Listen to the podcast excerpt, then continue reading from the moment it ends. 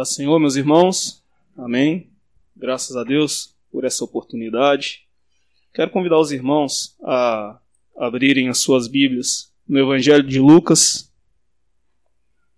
Evangelho de Lucas, capítulo 22, versículo 14 em diante.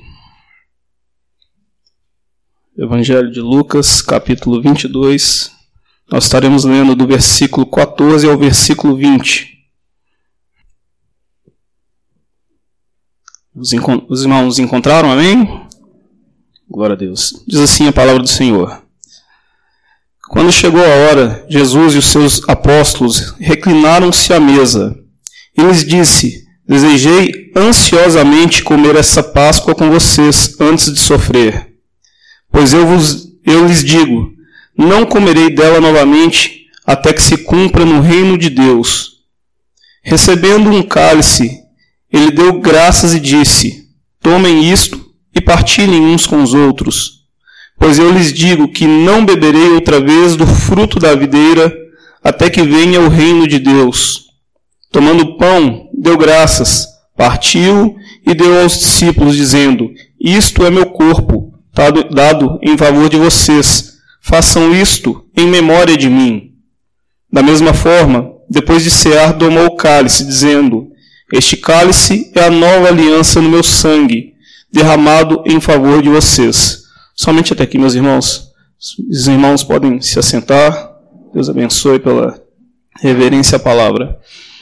Meus irmãos, é... nessa noite eu, apesar de não ser uma noite de que nós estamos celebrando a Santa Ceia, eu gostaria de estar, estar trazendo uma meditação a respeito da ceia do Senhor.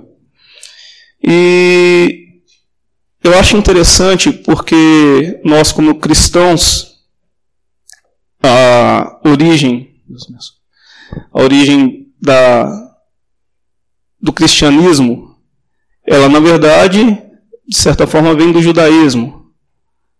E se nós formos olhar o judaísmo, eles têm várias festividades, vários ritos, e todas elas, na verdade, têm um significado.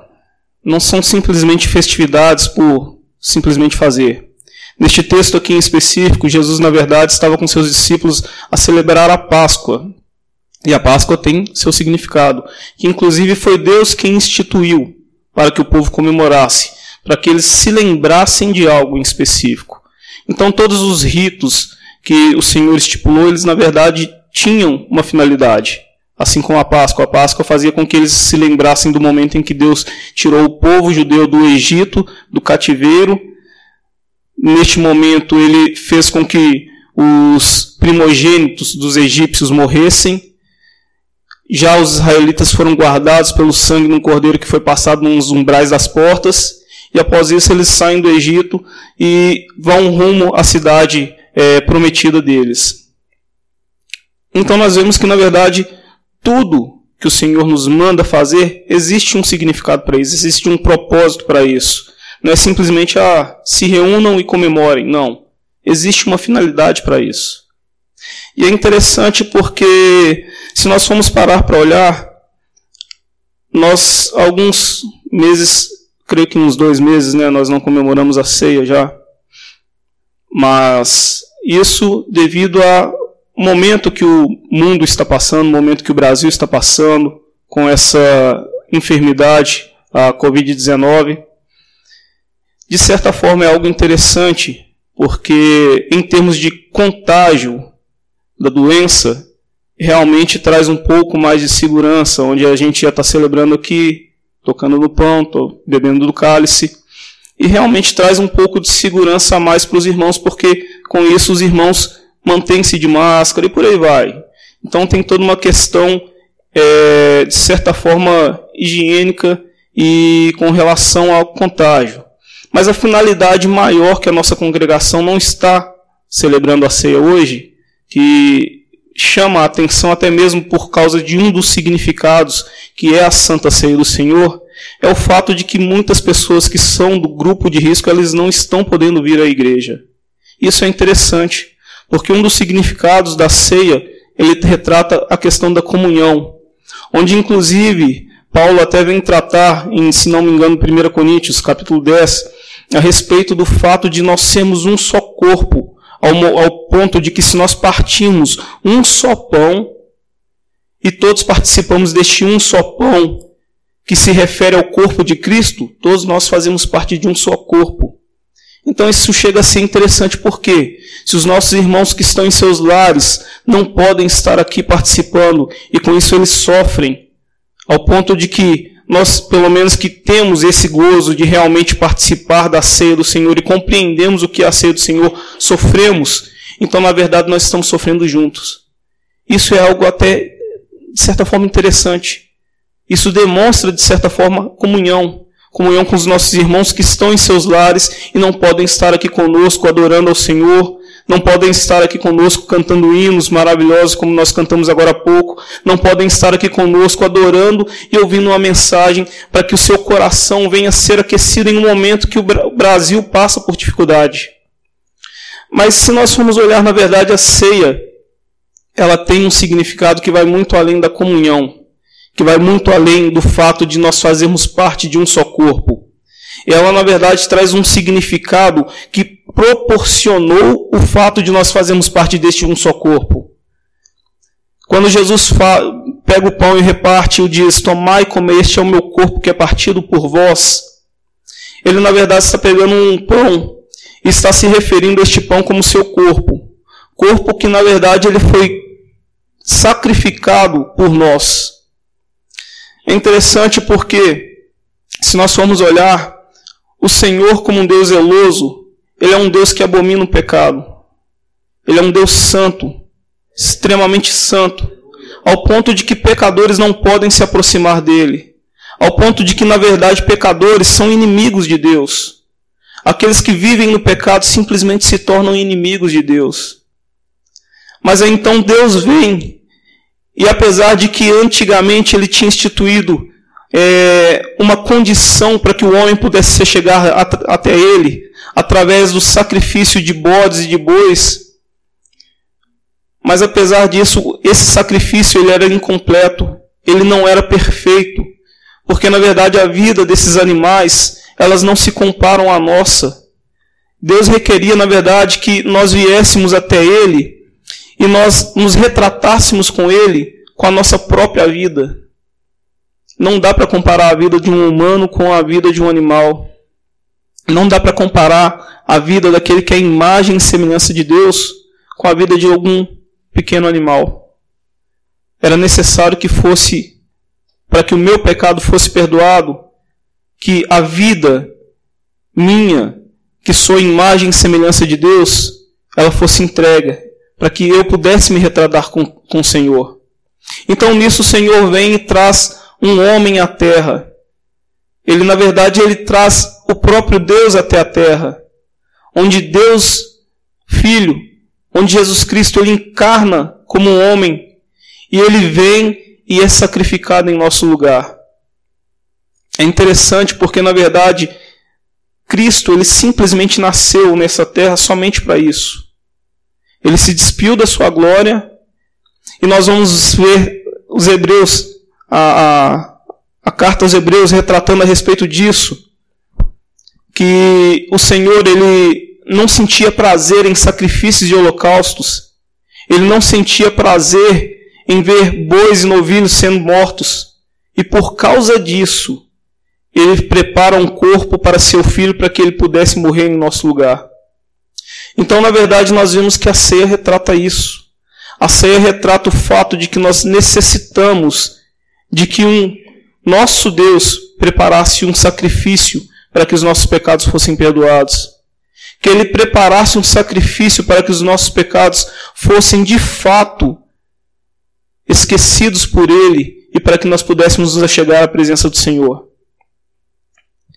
Então nós devemos de fato, meus irmãos, agradecer a Deus. Nós devemos realmente, a cada momento de nossas vidas, reconhecer que sem o Senhor nós não somos nada. E apesar de que, devido a esse momento, essa circunstância que nós estamos passando, e nós estamos nos abstendo de celebrar a ceia, ainda assim a ceia tem que ser constante em nossa vida. Ao ponto de que cada dia da minha vida eu tenho que celebrar o fato de que o corpo de Cristo ele foi entregue por mim na cruz do Calvário. Ao fato de que a cada dia de minha vida eu tenho que lembrar que Jesus ele fez um sacrifício, ele sacrificou-se a si mesmo para que eu realmente pudesse ter comunhão com Deus. É interessante porque, além do símbolo do corpo, que é o pão, a Bíblia vem tratar a respeito do cálice. E o cálice, ele simboliza o sangue de Cristo. E se nós formos olhar no versículo 20, ele vem falar: Este cálice é a nova aliança no meu sangue, derramado em favor de vocês. Olhem só que interessante era necessário que, para que houvesse realmente a remissão de pecado, houvesse derramamento de sangue. Ao ponto de que não só trata a respeito do derramamento de sangue para remissão de pecados, mas Jesus fala que é a respeito de uma aliança, uma nova aliança. E se nós formos olhar em Jeremias capítulo 31, no versículo 31, vai estar falando a respeito disso, de Deus estar querendo tra trazer essa nova aliança até nós. Vai falar o seguinte, Jeremias 31,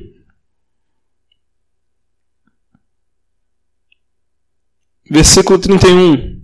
Estão chegando os dias, declara o Senhor, quando farei uma nova aliança com a comunidade de Israel e com a comunidade de Judá.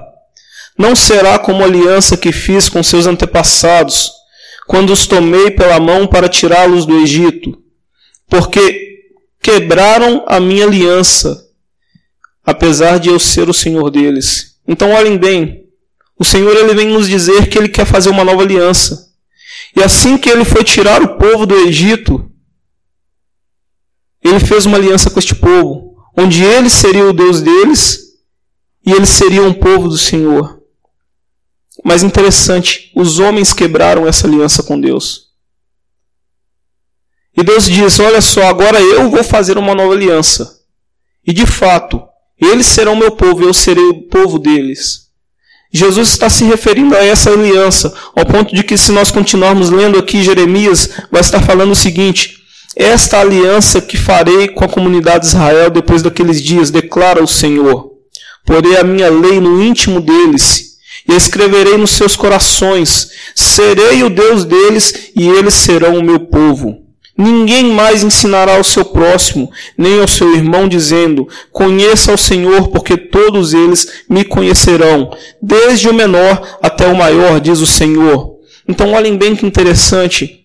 Agora, o Senhor ele fala que desta vez eu vou fazer uma lei, eu vou fazer uma nova aliança. Mas essa aliança eu, eu, o Senhor, escreverei no coração deles. Eu farei com que eles não mais se esqueçam. Eu farei com que eles realmente desejem isso, com que eles pensem o tempo todo nisso. Isso é interessante, meus irmãos, porque de fato, após Jesus morrer na cruz do Calvário e ele ascender, ele nos envia o outro consolador. E ele vem realmente nos convencer de nossos pecados. Ele vem realmente nos direcionar a Deus e nos mostrar qual é a vontade do Senhor. De fato, Deus tem preparado condições para que nós sejamos de fato o povo dele, para que nós sejamos realmente servos do Senhor. E aí o Senhor continua dizendo aqui no capítulo no versículo 34, porque eu lhes perdoarei a maldade e não me lembrarei mais dos seus pecados. Então olhem bem, o Senhor, através deste, desta nova aliança, ele vem dizer que vem nos perdoar os nossos pecados e não mais vai nos se lembrar das nossas maldades, dos nossos pecados.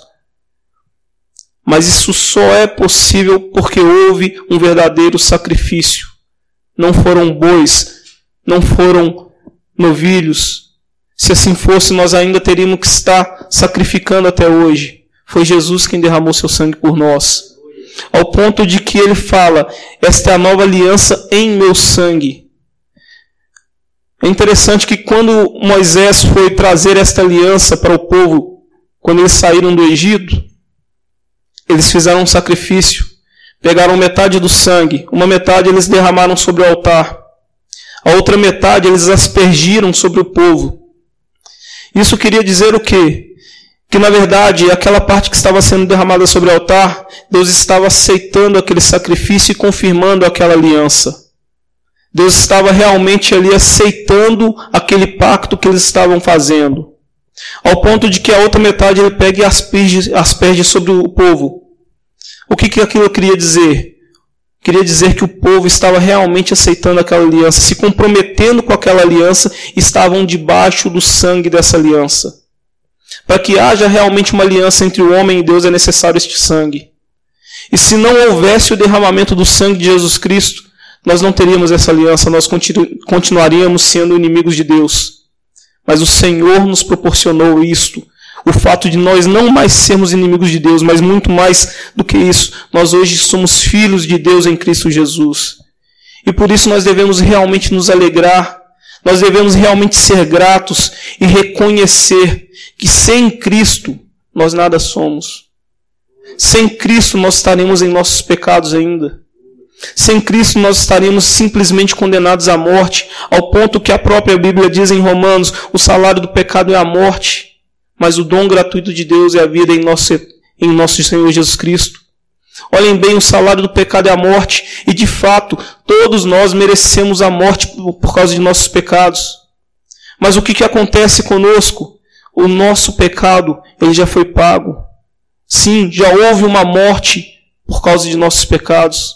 E essa morte foi a morte do Filho do Deus vivo. Mas Ele é um Deus poderoso, ao ponto de que Ele tem poder para dar a sua vida e tomá-la de volta. Ao ponto de que Ele deu sua vida e ao terceiro dia Ele ressuscitou. E Ele vem nos trazer a promessa que um dia nós também ressuscitaremos, estaremos com Ele em glória. A Bíblia, ela nos traz essa referência a ceia retrata a questão da comunhão no corpo de Cristo. A ceia retrata a questão de que o corpo do cordeiro, o cordeiro que Deus providenciou, ele foi sacrificado por nós pecadores. Ela traz a questão de que o sangue do cordeiro, ele possibilitou a nova aliança entre Deus e aqueles que são remidos pelo seu sangue. Ela traz também o fato de que nós comemoramos a morte de Cristo. Nós comemoramos e nos alegramos da, das bênçãos, daquilo que de bom que a morte de Cristo nos traz, que esse sacrifício nos traz. Mas é interessante que todas as vezes que nós celebramos a ceia, quando nós lemos lá em 1 Coríntios, ela vem tratar uma coisa muito interessante, onde Paulo vem trazer a questão de que todas as vezes que nós tomar, comemos este pão ou bebemos este cálice, nós anunciamos a morte do Senhor até que ele venha. A ceia, ela retrata a questão da esperança, meus irmãos. Nós celebramos sim a morte de Cristo, mas celebramos porque ele também ressuscitou e ele prometeu que há de nos buscar. Nós celebramos a ceia todas as vezes relembrando e dizendo: Ele está voltando. Ele vai voltar para nos buscar. E por mais que nós passamos um momento de dificuldade neste mundo aqui, por mais que este mundo ele tem provações para nós, isso devido ao que? Ao pecado do homem. Sim, a criação de Deus ela foi corrompida devido ao pecado do homem. Toda maldade, toda injustiça, tudo isso provém simplesmente do pecado do homem. Mas graças ao Senhor, pois o sangue de Cristo nos remiu e essa promessa ela é, ainda é viva ao ponto de que nós esperamos um dia em que Jesus irá nos buscar e nós não estaremos mais nesse sofrimento, mas nós estaremos em glória com Ele, onde na verdade nós estaremos sentados numa mesa juntamente com o Rei dos Reis e com Ele nós cearemos. Então, meus irmãos, nessa noite eu gostaria de, apesar de nós não estarmos celebrando na ceia, de trazer essa necessidade que nós temos de a cada instante de nossas vidas, nós estarmos meditando e relembrando o sacrifício que Cristo fez na cruz do Calvário por nós. Apesar de que algumas igrejas, algumas congregações, elas celebram a ceia uma vez por semana, algumas celebram todas as vezes que se reúnem, outras, como nós, celebram uma vez por mês. que nós venhamos celebrar em nossos corações todos os dias de nossas vidas. Por mais que eu esteja aqui, às vezes no terceiro domingo ou no quarto domingo do mês, celebrando a ceia, ao chegar na segunda-feira, que eu venha celebrar ela em meu coração, relembrando e regozijando o que Cristo fez por mim na cruz do Calvário. Apesar disso, que chegando na terça-feira eu venha fazer a, mesma coisa. Que a cada instante de minha vida eu venha meditar no que Cristo fez por mim e nos benefícios que isso traz ao povo de Deus. Meus irmãos, é necessário que nós venhamos de fato viver esta nova aliança que o Senhor nos proporcionou. Eu gostaria de dizer que, apesar que muitos irmãos estão em casa, eles fazem parte desse corpo. E é necessário que aqueles que estão por motivo justo em casa e sofrendo por não estarem aqui, que nós venhamos a sofrer com eles. Que nós, no nosso papel de corpo de Cristo, que o sacrifício de Cristo nos proporcionou, nos possibilitou, nós venhamos padecer com eles, nós venhamos orar por eles, nós venhamos ligar para eles. Que aqueles que estão na congregação não venham a desfalecer apesar do momento. É interessante que a situação às vezes ela vem tentar nos direcionar a nos afastar de Deus. Os nossos cultos eles diminuíram. O nosso tempo de culto diminuiu. As pessoas que estão nas congregações diminuíram, de certa forma obrigadas a isso. Mas a nossa comunhão com Deus ela não pode diminuir. A nossa comunhão com Deus ela deve aumentar.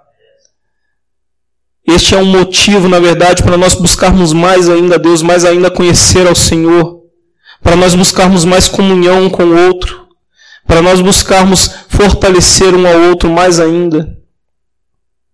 O fato de nós ainda não estarmos celebrando, nos reunindo para celebrar a ceia, não quer dizer que nós não tenhamos que cuidar um dos outros, não, muito pelo contrário. Agora é o momento para nós termos cuidado um com o outro. Se você sabe de um irmão que está em dificuldade, ajude-o. Se você não tem condição de ajudá-lo, apesar que isso é, é de certa forma ilógico dizer que nós não temos condições de ajudar, pois as nossas orações elas podem ajudar, pois os nossos simplesmente fato de nós ligarmos para uma pessoa e falar, olha, estou com saudade de você, isso já ajuda muito. Mas se você não acha que tem condição de ajudar, vá até alguém que, que tem condição. Ó, oh, pessoa assim está passando por necessidade, está sumida. E vamos juntos tentar ajudar um ao outro. Este é um momento em que nós devemos realmente buscar nos ajuntar Talvez não fisicamente, mas espiritualmente. A situação nos pede isso, meus irmãos. Infelizmente, existem pessoas que provavelmente estão morrendo espiritualmente. Muitas pessoas estão sendo levadas pelo fato de não estar podendo vir aqui mais na congregação e receber uma palavra, poder cantar um hino. E é interessante porque, apesar disso, existem pessoas que mantêm-se de pé, mas por quê? Porque elas continuam buscando a comunhão em casa. E nós devemos ser essas pessoas. Essas pessoas que, apesar de estarmos aqui, às vezes com o culto reduzido, com menos dias aqui na congregação, nós ainda continuamos cultuando o Senhor em casa. Nós continuamos cultuando o Senhor em nosso dia a dia, na nossa vida. A nossa vida é um culto ao Senhor a nossa vida, o tempo todo nós estamos lembrando que Cristo morreu por nós e nós não, podemos desprezar o que ele fez por nós na cruz do Calvário.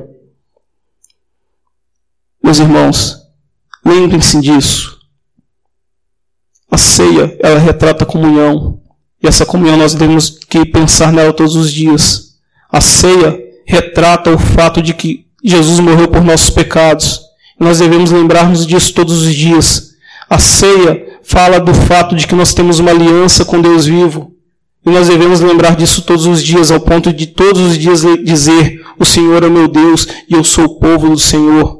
Isso traz implicâncias importantes para a minha vida e para a sua vida, ao ponto de que, na verdade, Ele é o Rei de nossas vidas, o Senhor das nossas vidas, e nós não podemos ficar longe dele.